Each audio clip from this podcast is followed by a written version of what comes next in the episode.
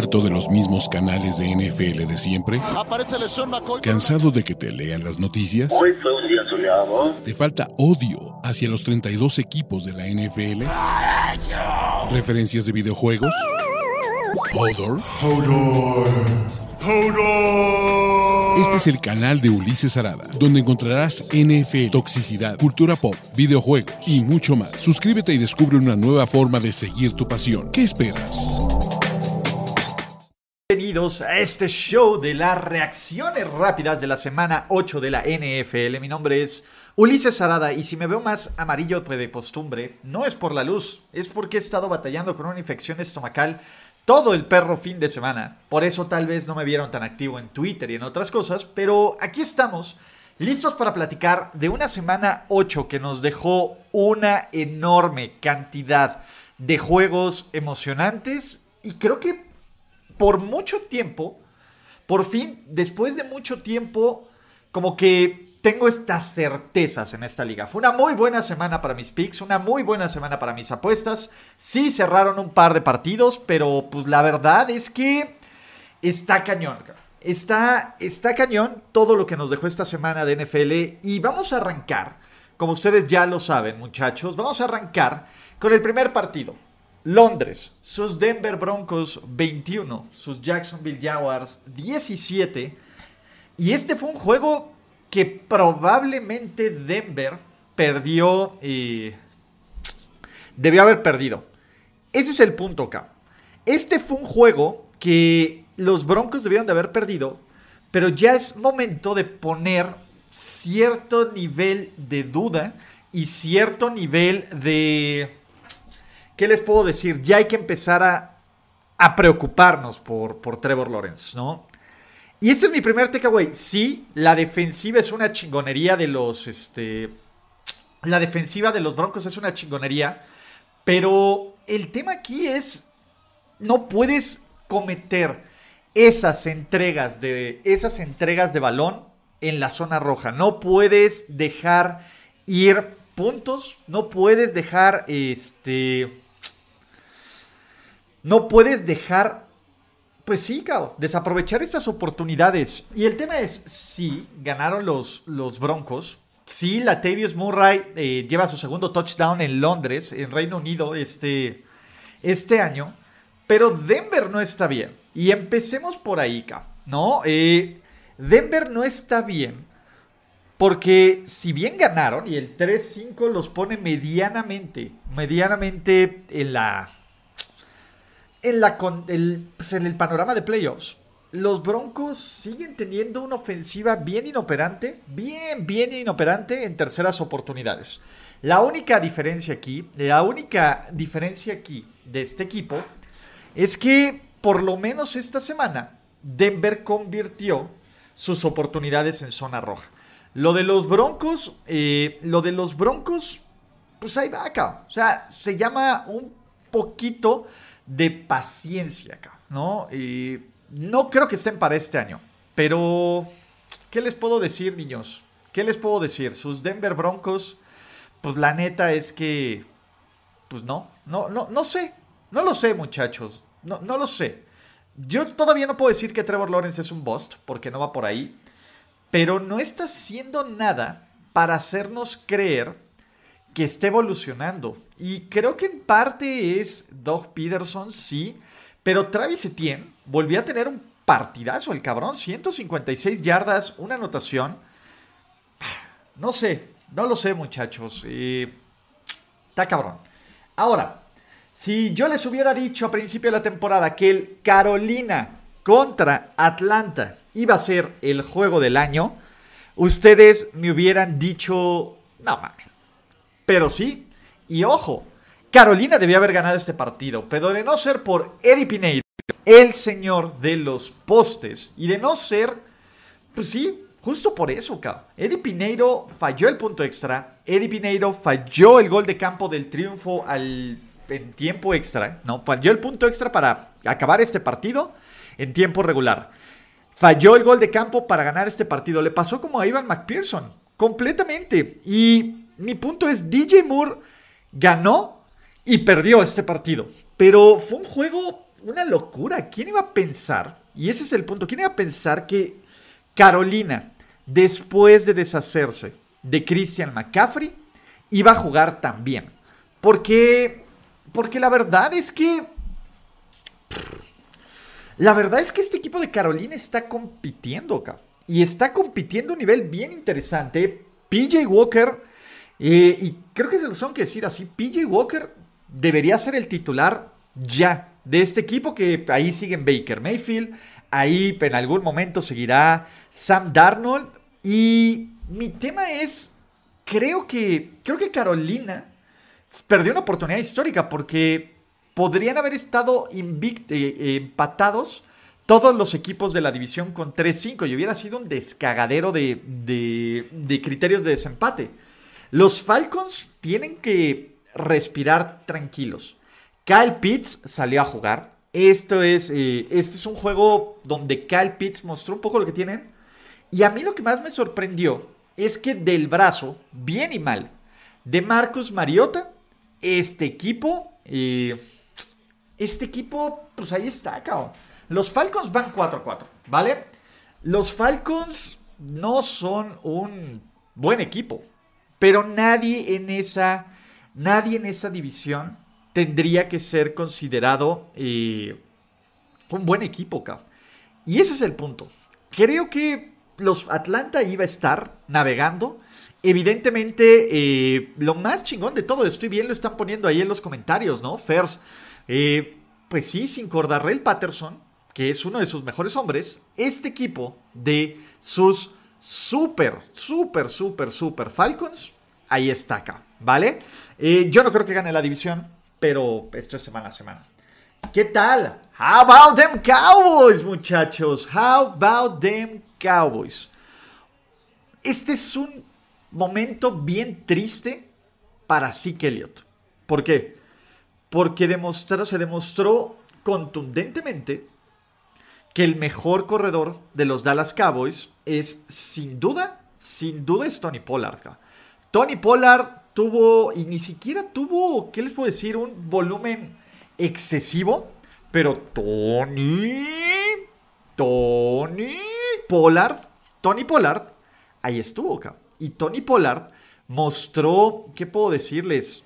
Fueron 131 yardas por tierra, sí, tres anotaciones por recepción, también tuvo 16 yardas. El tipo es un playmaker, el tipo es un uno de los jugadores más explosivos que puede haber en este roster de los Cowboys. Y la verdad es que Dallas, sobre todo la defensiva de Dallas, donde Micah Parsons, Micah Parsons es un capo, cabrón. Micah Parsons es un super, hiper, mega, ultra capo. Pues Dallas ganó y ganó bien. Esa es la verdad. Dallas tenía que imponerse en contra de un mal equipo, porque esa es la verdad. Era un mal equipo y pues Dallas hizo eso. Esa fue la chamba de los Cowboys. Metieron siete touchdowns. ¿Qué más quieren, cabrón? Neta, ¿qué más quieren? Metieron siete touchdowns. Sí, Chicago ahí tuvo un poco de, vida al final del encuentro. Y en algún momento medio se cerraba el partido 28-23. Todo el crédito, todo el crédito del mundo. ¿Por qué? Pues por cerrar la puerta completamente y pues ya, cabrón. Y sí, yo creo que. Yo creo que poco a poco hasta Jerry lo sabe. Creo que todos los fans de los Cowboys lo, lo presenciaban. A, a, este, ¿cómo se llama? Lo, lo presentían. Pero, pues estos Cowboys son un buen equipo. Ahora, estos Cowboys están 6-2. Y Dallas tiene tiene un calendario bien manejable, muchachos. Ya ahorita, y más adelante platicaremos sobre eso, están en segundo lugar de su división. Los Cowboys, pues, básicamente tendrían que ser el mejor equipo de Wildcard. Así de sencillo. Ya todo lo que ocurra ahí está cañón. ¿Vale? Eh, pobre de Elliot, que se baje el sueldo. ¿Por qué se tendría que bajar el sueldo sí que Elliot? ¿No? Si ya se lo pagaron los Cowboys, pues que se lo paguen bien y que ya consiga otro equipo. Yo no entiendo por qué siempre están del lado de los más putrimillonarios. Dallas ya pagó por eso. Ni modo, muchachos, ¿no? Pero del otro lado, los Bears, ¿saben qué? A pesar de la paliza y a pesar de este, del, del resultado, a mí la verdad es que los, los Bears no me parece que han dado un mal partido. Sí, el caso de Justin Fields de que salta a, a, este, ¿cómo se llama? Micah Parsons en el regreso, en el fumble recuperado. Me parece que Justin Fields lo hace por instinto, cabrón. O sea, Justin Fields lo hace de, güey, me tengo que proteger en lugar de, de, de tocarlo y de hacer que el jugador fuera down. Y sí es una jugada medianamente pendeja y sí es medio desmotivante. Pero creo que Chicago, y sobre todo creo que Justin Fields jugó, dio un buen partido. Creo que el juego terrestre ahí está. Creo que en general Chicago ha, ha, estado mejorando poquito, poquito, poquito, poquito a poco. Y ese es el punto. Este, de eso se trata esta temporada para sus Chicago Bears. Demostrar, eh, demostrar mejora y evolución.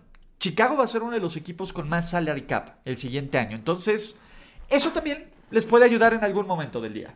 ¿Vale? Ah, el tío Dan. El tío Dan lo vuelve a hacer. El tío Dan lo vuelve a hacer. Los Detroit Lions metieron 27 puntos en la primera mitad y parecía que, que tenía una ventaja 21-7 contra estos Miami Dolphins y que todo se iba a acabar. Pero el tío Dan, el tío Dan y sus Detroit Lions, pues la verdad es que no pudieron, no pudieron lo que nunca saben hacer, ¿vale? Y mi tema aquí es Creo que Jared Goff tiene un buen partido. Creo que eh, DeAndre Swift empieza a ayudar, empieza a ayudar un poco en el juego aéreo, pero tú a chiquito bebé, tú a chiquito bebé, tú a chiquito bebé, la neta es que pues, se, está, se está manteniendo como uno de los mejores corebacks de toda la liga acá. El tío Dan es un dude bien limitado y eso yo ya lo sabía, muchachos. Yo ya sabía del tío Dan y el tío Dan es el tío Dan. Pero a mí me gustó mucho lo que vi de... Creo que, creo que tú a Chiquito Bebé tuvo un muy buen partido. Y aquí sí, este... Y aquí sí hay que decirlos, muchachos, ¿no? Y aquí me equivoqué durísimo. ¿eh? Cuando tengo unos hot takes muy buenos, los tengo. El tema de los hot takes de Tariq Hill, Tariq Hill sí le ha venido a cambiar. Eh, Tyreek Hill sí le ha venido a cambiar la cara a este equipo de, Miami. A ver, Tyreek Hill tuvo 188 yardas en 12 recepciones. El tipo es explosivo. Y Jaden Waddle tuvo dos anotaciones. En general, eh, en general, creo que, que, estos Dolphins, pues ahí van, O sea, Miami lo único que puede hacer es controlar su calendario y ganar los partidos que tenga que ganar en esto. Y ahorita tú a chiquito bebé, y eso sí, Santiago Rojas y todos los que lo dicen, está jugando mejor, está jugando mejor que Justin Herbert. Y estos Dolphins, de nuevo, todavía no me la creo por completo, sobre todo por, por cómo los arrastraron la primera mitad de la temporada, de la, del partido.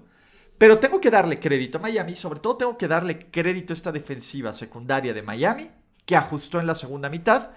Y la otra, que también es un hecho, es Miami. Miami es entretenido de ver. Los Dolphins son un equipo muy entretenido de ver. Y Tua lo está jugando bien, ¿vale? Eh, dime, me dice Dreamer, ¿cuál es la excusa para que tu amigo Malik juegue como basura? Que es su primer partido como titular, ¿ca? Que lo que se decía de Malik Willis, que es un gran prospecto, pero que no está listo para ser titular inmediatamente. Y se notó y ganó. Pero, pues a ver, jugó como basura y ganó. ¡Wow! ¡Qué, qué horror! ¡Wow! Me, duele el corazón. Pero bueno, ¿no? Siguiente partido, muchachos. Y tengo que, tengo que darle todo el crédito a los Minnesota Vikings, no solo, no solo por, por la victoria, sino por la forma en que se burlaron de Tua de Kyler Murray haciendo que estaba jugando eh, videojuegos. Es maravilloso, cabrón. Y ese es el punto. Los Cardinals lo intentaron, sí, pero los Cardinals, pues no, no hicieron esta chamba, ¿no? Justin Jefferson, 98 yardas, Dalvin Cook, 111 yardas por tierra, Alexander Mattison, 40, la defensiva tuvo tres entregas de balón, en general, todo eso bien. Kyler Murray tiene sus jugadas buenas, ¿no? Y, y, sobre todo DeAndre Hopkins, que es un chingón de jugador, 159 yardas, y esta recepción una mano que es maravillosa. Pero Kyler Murray también tiene terribles jugadas. O sea, ya cuando vamos a empezar a decir, eh, ¿cuándo vamos a empezar a decir que Kyler Murray también es un Bost, cabrón. A ver, si hay otros güeyes que los ponen más como Bost, Kyler Murray ya debe de empezar a pestar como Bost, como Bost ¿no? Eh, Peterson y Harrison Smith con partidazo. En sus momentos creo que tuvieron dos muy buenos partidos. También digo, jugar contra Kyler Murray ayuda muchísimo. Minnesota, así como... ¿Qué les puedo decir? Minnesota va 6-1. Y yo sé que Minnesota no es un equipo sexy, para nada, aunque esté Justin Jefferson ahí. Yo todavía creo que este equipo de Minnesota no es tan bueno como su récord. Pero el problema aquí el problema no es que seas o no bueno como tu récord. El problema aquí es que vas 6-1, que eres el segundo mejor equipo por mucho en la conferencia nacional y que tu ofensiva está funcionando, que Sadarius Smith tuvo tres sacks. Eh, en general, pues están tomando esta forma. Y creo que Minnesota sin hacer mucho ruido, porque esa es la verdad. Estamos como ninguneando estos Vikings, pues van encontrando estas formas de acumular victorias, ¿no? Kirk Cousins es muy efectivo, cabrón. El tema, el problema, ¿saben qué es? Minnesota ha ganado sus juegos cerrados, ¿vale? Minnesota ha ganado partidos que han sido cerrados. El problema es cuando se han enfrentado a un mejor rival, no metieron las manos. No metieron ni las manos contra los, contra los Eagles, pero pues no hay problema acá. No hay ningún problema ahí, ¿vale? Eh, donde sí hay un problema es en Las Vegas. Los Raiders cero, acá dentro de todos los güeyes que no salieron y no se presentaron a jugar, y por eso es que yo no confío en Josh McDaniel, sí perdí mi apuesta, no me importa, no me importa. Estos Raiders son un desastre. Estos Raiders, cuando justo queríamos y que creíamos confiar en estos Raiders, que además lo platicamos, Raiders tenía esta oportunidad de acomodar total y constantemente, total y constantemente todo este calendario para ser medianamente relevante en playoffs, cero puntos. Cero puntos. A ver, esta es la primera blanqueada de los Raiders desde el 2005 desde el 2015. Y, y sí dan pena. O sea, se vio un equipo que no salió absolutamente nada preparado. Nada preparado para competir. Y bien lo dicen aquí, perder. La defensa que haya permitido que Andy Dalton pues, haya visto pues la verdad es que medianamente pues, eficiente. Y también que este equipo de los Raiders te pues, permita que Alvin Camara, que es un chingón, te anote tres veces. Pues los Raiders estaba... Estos Raiders, a ver, yo sé que estaban muertos, O sea, no es que les hubiera dicho eh, que estos Raiders venga a playoffs, pero debían de haberle ganado un equipo como New, como New Orleans que además New Orleans no nos había, no nos había mostrado absolutamente nada la defensiva acá. La, defensiva de los Saints por siete semanas fue uno, fue una de las más decepcionantes de toda la NFL acá. Y aquí lucieron como una máquina, cabrón. Tyran Matthew interceptó, Peyton Turner tuvo sacks en general. y este equipo, los Raiders tuvieron 3.3 yardas por jugada. 3.3 yardas por jugada a la ofensiva. Josh Jacobs, que venía de romperle las últimas dos semanas, solo tuvo 43 yardas en 10 acarreos. Derek Carr tuvo un muy mal partido, la verdad. Eh, y sobre todo, no, no se veía. Pues, ¿qué les puedo decir, muchachos? No se veía nada de creatividad a la ofensiva. Se nota que hay una. Ahora sí que Davante Adams dependencia cabrona. Y aquí el punto es, los Raiders pues, podrían vender algunas piezas, pero no creo que funcione así, muchachos. Yo creo que los Raiders ya están en una purga y pues ni modo. Eh, los que están en una purga son los Jets. Qué malo es Zach Wilson, carajo. Qué malo es Zach Wilson. Mac Jones no jugó bien. Empecemos esto. Este juego lo ganan los Patriots por una muy buena actuación defensiva y porque Zach Wilson avienta tres intercepciones terrible, cabrón. Terrible. Las intercepciones que se aventó Zach Wilson fueron vomitivas, el cabrón. Se la mamó. Se la mamó total y absolutamente. Absolutamente, ¿vale? Y vamos por ahí. Zach Wilson es uno de los principales perdedores. Perdedores de toda de esta semana. O sea, ¿por qué? Porque los Jets estaban en casa.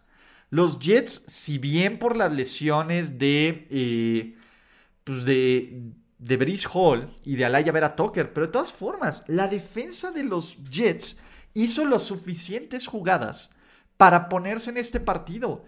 Y Zach Wilson, la verdad es que tuvo un partido para el olvido y para los que pedían a Flaco. Flaco estuvo inactivo, ni siquiera pudo haberlo sacado este juego. Es que Zach Wilson se mostró como alguien que no tenía ni la más perra remota idea de lo que estaban. Yo sé que muchos no vieron el partido, cabrón. Pero vayan a ver, en serio, la toma de decisiones, interpases que debió haber lanzado afuera, o por lo menos eso quería, eso quería. Pues la verdad es que, pues ahí está. Mac también jugó horrible, cabrón. Mac Jones jugó terrible, terrible, terrible y un castigo pendejo le perdonó un super error. Pero vimos un muy mal nivel de coreback aquí. Bill Belichick, felicidades, ya superó a Papá Oso como el segundo head coach más ganador en la historia de este deporte, incluyendo playoffs y temporada regular. Pero en general, New England ejecutó las jugadas que, que los Jets no ejecutaron. Ese es el punto. A ver, New England tuvo el balón por 35 minutos, ¿vale? New England conectó 5 de 5 de goles de campo, mientras que Greg Deleg falló uno. New England, pues sí tuvo este error estúpido de, de, Mac Jones, pero corrió medianamente el balón. Y ojo, los Pats, vean nada más, ganaron por, con un promedio de 3.8 yardas por jugada. Es terrible, es terrible, es terrible, es terrible. Yo no sé por qué McCorkle sigue de titular. No va a durar mucho jugando así no va a durar mucho. O sea, es un jugador bien limitado, bien, bien limitado. Y los Jets también están bien limitados. Y creo que ya se acabó. No, no les quiero decir que se acabó la magia de los equipos de Nueva York. Porque no va para allá. Creo que. Creo que tanto los Jets como los Giants. Eh, los Jets no tanto por las lesiones, pero los Giants van a estar por aquí. Así que. Ah, qué, mal, qué mal deben de sentirse los fans de los Jets. Sinceramente. O sea, sí es para decir, güey, ¿por qué? ¿Por qué a mí? ¿Por qué a mí, ¿no? Y ahora Gino le está rompiendo en otro lado. En resultados que no nos sorprenden absoluta y totalmente a nadie. Los Fly Eagles Fly no solo ganan, cabrón. Los Fly Eagles Fly destrozaron, destrozaron por completo a sus Pittsburgh Steelers. Jalen Hurts tuvo cuatro pases de touchdown. Garner Minshew, eh, pues hasta Garner Minshew hasta tuvo ahí un par de pasecitos interesantes. La ofensiva corrió bien el balón. El que salió en modo espectacular y el modo FU fue Arthur Juan Brown. Arthur Juan Brown. Pues la neta es que pues el güey tuvo 156 recepción, 156 yardas por recepción, 4 touchdowns. Y Filadelfia el punto es, la gente que dice de pena Pittsburgh, pues este es el nivel de Pittsburgh. Pittsburgh es un mal equipo, cabrón. Es un equipo que es un equipo limitado, pero que afortunadamente para la gente que va ahí compite, cabrón. Los Eagles, a ver, por ganarle a Pittsburgh, los Eagles no son de verdad. Los Eagles son de verdad desde antes, ¿no? Tampoco se, tampoco se la vuelen así. El tema es, Filadelfia salió a ejecutar su plan de juego. Y Filadelfia eh, salió a ejecutar un equipo, salió a ganar y para evitar un juego trampa acá. Porque esa es la verdad. Y ahora Filadelfia tiene una semana corta y nos vamos a ver el próximo Thursday Night Football para ver cómo esperemos, en el papel, Filadelfia debería de continuar invicto. Los Eagles son una máquina. Javon Hargrave tuvo su juego de revancha, dos sacks. En general, el tema es la ofensiva de Pittsburgh no funciona. Ahí medio corrió un poco mejor el balón, pero Najee Harris a mí la neta es que Najee Harris pues, ya empieza medio oler a Bost, cabrón, ¿no? Eh, ¿Qué más? ¿No? Pues es que, ¿qué, sacas de lectura de este partido? Tu lectura de este partido es, pues bueno, eh, TJ Watt, este, no, no es TJ Watt, perdón, Derek, Derek John Watt, DJ, DJ Watt, que es el fullback, pues puede lanzar pases de touchdown, qué chido. Eh, pero, pues fuera de eso, no hay otras cosas, ¿no? Es aguantar vara, aguantar vara, aguantar, aguantar vara fans de los Steelers, porque pues no hay de otra. De ahí, lo más chido, y la neta es que lo más chido que tenemos que poner es que Filadelfia sigue invicto. Y la verdad es que es un equipazo. Y Jalen Hurts tuvo un juegazo, cabrón. Jalen Hurts tuvo un juegazo, pero pues nadie va a decir nada. Hablando de quien tuvo un juegazo, hay cosas tan seguras en esta perra vida. Tan sencillo como Derrick Henry va a humillar a sus Houston Texans por cuarto juego consecutivo, cabrón. Cuarto juego consecutivo. Derrick Henry supera las 200 yardas y los dos touchdowns en contra de un equipo de los Texans que está limitadísimo, ¿sí? Que fue un juego bien difícil de ver, muchachos, porque la neta es que fue un juego bien complicado, bien complicado de ver, pero los Titans están jugando como saben jugar, con defensiva, con Derrick Henry y con un ataque terrestre que tuvo 314 yardas por tierra y literalmente, pues con un coreback novato que no fue el mejor juego de Malik Willis. Por supuesto que no fue el mejor juego de, Malik Willis, pero no importa acá, no importa, ¿no? O sea, Tennessee necesitaba sacar esta W. Es un hecho que Malik Willis no está listo acá. Y eso es un, es un prospecto que les dijimos. Teníamos, eh, teníamos, teníamos un, ¿qué les puedo decir? Teníamos un, un hype por Malik Willis. Y a mí me parece que como prospecto es el mejor, pero le falta acá. ¿Va a haber hate a Lobby Smith? Sí, es que el tema es. A ver, Lobby Smith es Lobby Smith. Y Lobby Smith no es la solución para este equipo. David Cooley parecía que era, eh, que era más la, la, solución de este equipo, pero se nota, se nota, se nota, eh, pues se nota que, que no hay roster y que no hay talento. Ese es mi punto. Se nota que no hay talento alrededor de Houston, ¿no?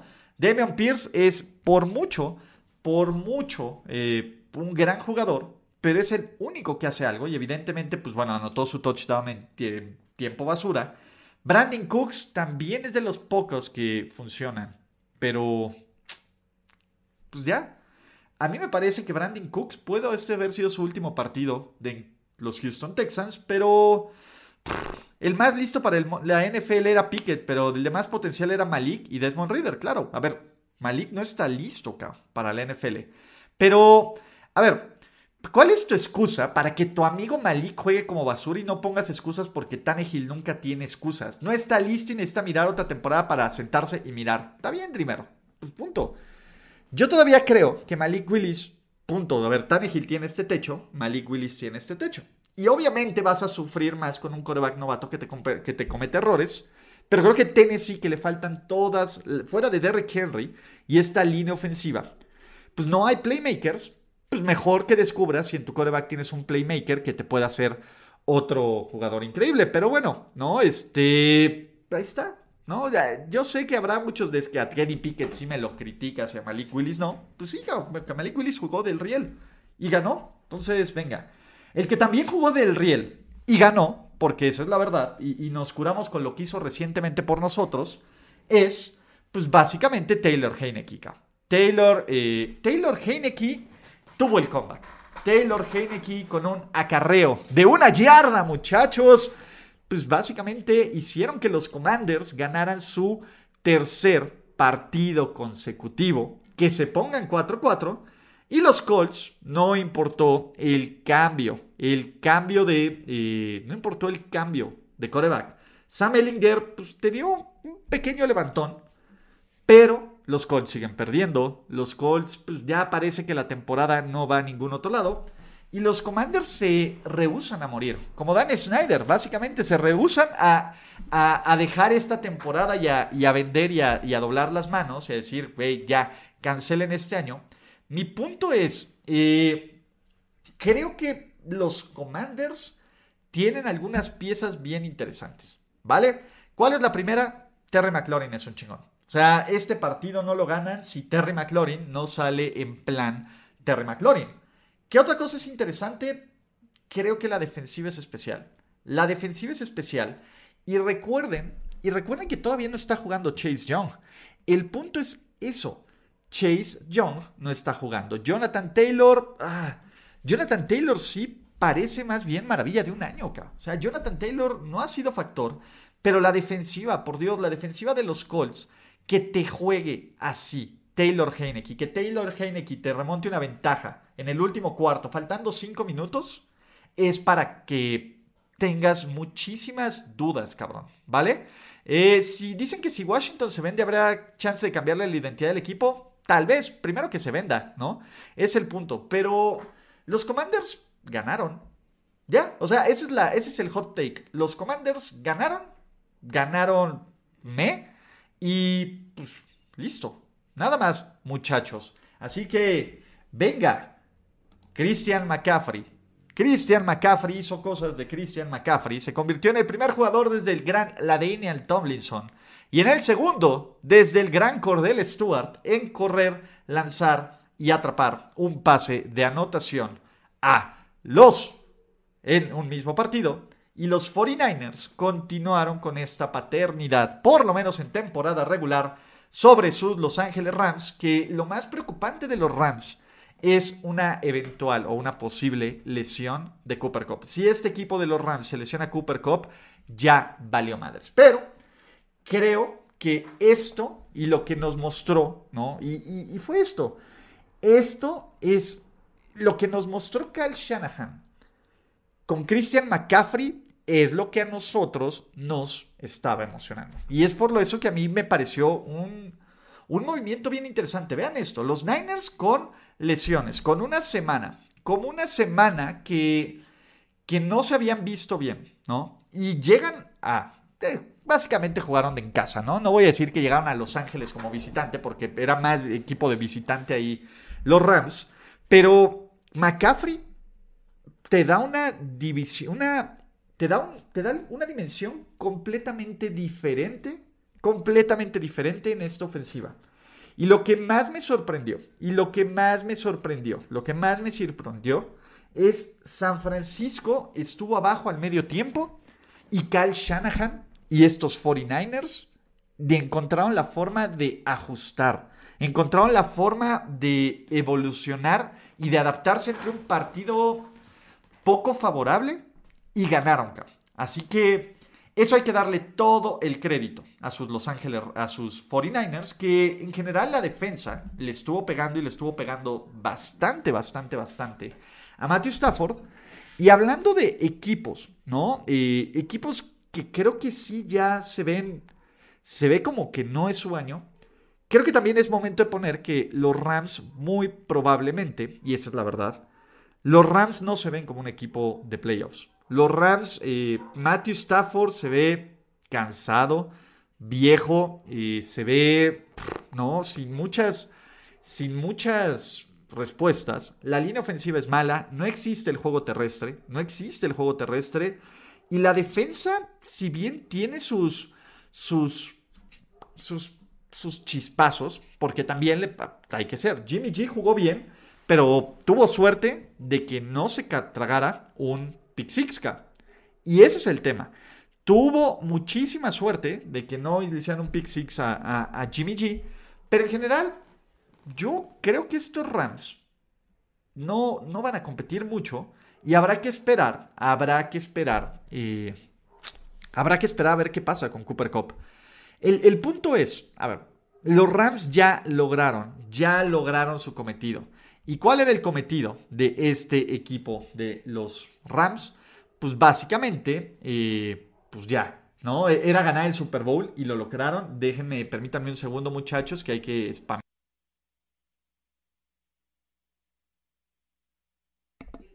Denme un segundo, aquí estoy con ustedes. Aquí estamos. Chun, chun, chun. Eh, mi punto es, creo que... Chun, chun, vamos a bloquear. Ah, ah, ah. listo. Ya estamos. Vamos a regresar, perdón, aquí habría que darle. Vamos a regresar aquí con ustedes, muchachos, para que vean cómo ocurre la magia. Y regresando con sus 49ers, eh, creo, creo que San Francisco va a estar bien. Y esto ya lo habíamos platicado. Y esto lo habíamos platicado la semana pasada. O sea, creo que el juego contra los Chiefs sí les pasaron por encima. Creo que aquí también hubo algunas cosillas que no fueron, que, que se tienen que mejorar. Pero en general San Francisco y la defensa y la defensa de zona de gol de los 49ers me, me encantó. ¿Vale? ¿Qué más? Último, Pete el Sabio. Pete el Sabio y sus Seattle Seahawks. Qué bien está jugando Gino Smith, Qué bien está jugando Gino Smith. Gino Smith me parece que, que es una de las grandes Revelaciones, una de las grandes revelaciones de esta temporada 2022. Seattle y, y se notó, ¿no? Porque seamos realistas, el juego estuvo cerrado por un terrible error de Tyler Lockett. Pero este juego, donde los Giants tuvieron 225 yardas de ofensiva y 3.5 yardas por acarreo, por, por jugada. Este fue un claro ejemplo que nos habla de estos Giants. Los Giants son un equipo súper, súper, eh, súper bien entrenado. Bien entrenado. Pero el problema de estos, eh, de estos Giants es que no tienen el, el power, acá. Y la única razón por la que estuvieron en el primer partido fue por el error de Tyler Lockett. Y luego que pasó es, una vez que el juego se empezó a salir de control y fueron los dos fumbles del regresador de patada de los Giants, pues no se levantaron. Pero acuérdense que en este partido Tyler Lockett, que si bien anotó, también soltó un pase de touchdown terrible, cabrón. Terrible, terrible, terrible. Tuvo este fumble y tuvo un pase de touchdown que suelta. Ya después, eh, ya después se, se revierte la historia. Pero Seattle cada semana, Seattle cada semana está jugando mejor, cabrón. Y ese es el punto. Seattle está, uno, teniendo una ofensiva terrestre más o menos. Y, Gino Smith se ve en un control espectacular. Y la defensa está mejorando muchísimo. Muchísimo, muchísimo, muchísimo, cabrón. Pinche Pete Carroll, cabrón. La neta es que sí es el mejor head coach de la NFL por la forma en que está teniendo listo a estos Seahawks de récord 5-3, güey. Seattle va 5-3 y está jugando bien. ¿Cuál es el punto aquí? ¿Va a durarle a Seattle? Realmente no lo sé, cabrón. Y la verdad es que tampoco. Yo creo que Seattle sí es un equipo de playoffs. Yo creo que Seattle sí es un equipo peligroso. Probablemente eh, la división se defina contra San Francisco, cabrón. Pero, pero estos Seahawks, ¿qué más le quieren pedir a Gino, cabrón? O sea, neta, ¿qué más le quieren pedir a Gino Smith? El tipo es un capo y es un crack. Y en general, eh, Seattle sí está en, sí es un top 10 de Power Rankings. Al final, eh, ¿cuál es el punto? ¿No? ¿Cuál es este tema? Creo que, y, si quieren vamos a cerrar. No, mañana vamos a, poner los standings, pero vamos a ponerlos de una vez. Vamos a ponerlos de una vez porque standings, en este momento, ¿cómo están las cosas en la NFL? Vamos a ponerlo por conferencia y vamos a hacerles un muchachos para que ustedes también lo vean. En este momento, sin jugar todavía, los Buffalo Bills siguen como uno 2 Tennessee empatado con Kansas City, pero Kansas tiene mejor récord de división Tennessee contra rivales en comunes. 3 Kansas City, 4 Baltimore, 5 todavía los Jets, 6 Miami y 7 los Chargers. Cincinnati está peleando y de hecho podría bajar a los Chargers de playoffs, lo cual podríamos tener por lo menos a 5 equipos, 5 equipos con 7 equipos con 5 victorias en la conferencia americana del otro lado, Filadelfia es el 1, Minnesota es el 2, Seattle es el 3 y Atlanta es el 4. Dallas es el 5, los Giants son el 6, San Francisco es el 7. Washington está empatado con 4-4. Tampa Bay estaría fuera de playoffs en este momento, cabrón. Está, está bien, cabrón. Está súper cabrón. Pero eh, para los que dicen que Christian McCaffrey es el mejor coreback de la división, no, el mejor coreback de la división y de calle se llama Gino, Eugene, Eugene Cyril Smith III, muchachos. Pero bueno, estas fueron las reacciones rápidas de este domingo. Ya va a empezar el partido. Ustedes no olviden ¿no? Eh, decirme en estos comentarios qué fue lo que más les gustó. Y recuerden suscribirse a este canal, darle like a este video. Mañana vamos con ganadores, perdedores y más show de la NFL 11 de la mañana. Así que, pues venga muchachos, venga, vamos a darle a esto. Creo que van a ganar sin mucho problema sus Buffalo Bills. Pero bueno, es momento de decir adiós y hasta la próxima. Gracias por escuchar el podcast de Ulises Arada. No, God! No, God, please, no, no. Esperemos que tus oídos no hayan sangrado tanto. Te esperamos en la siguiente emisión y no olvides suscribirte en tu plataforma favorita como Spotify, iTunes o Google Podcast. Hasta la próxima. Now, give me money, or I shoot him, and I shoot all you motherfuckers.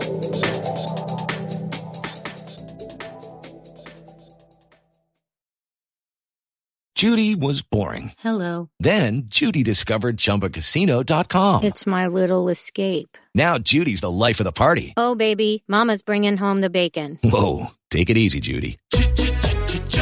The Chumba life is for everybody. So go to ChumbaCasino.com and play over 100 casino style games. Join today and play for free for your chance to redeem some serious prizes. ChumbaCasino.com. No purchase necessary. Void where prohibited by law. 18 plus terms and conditions apply. See website for details.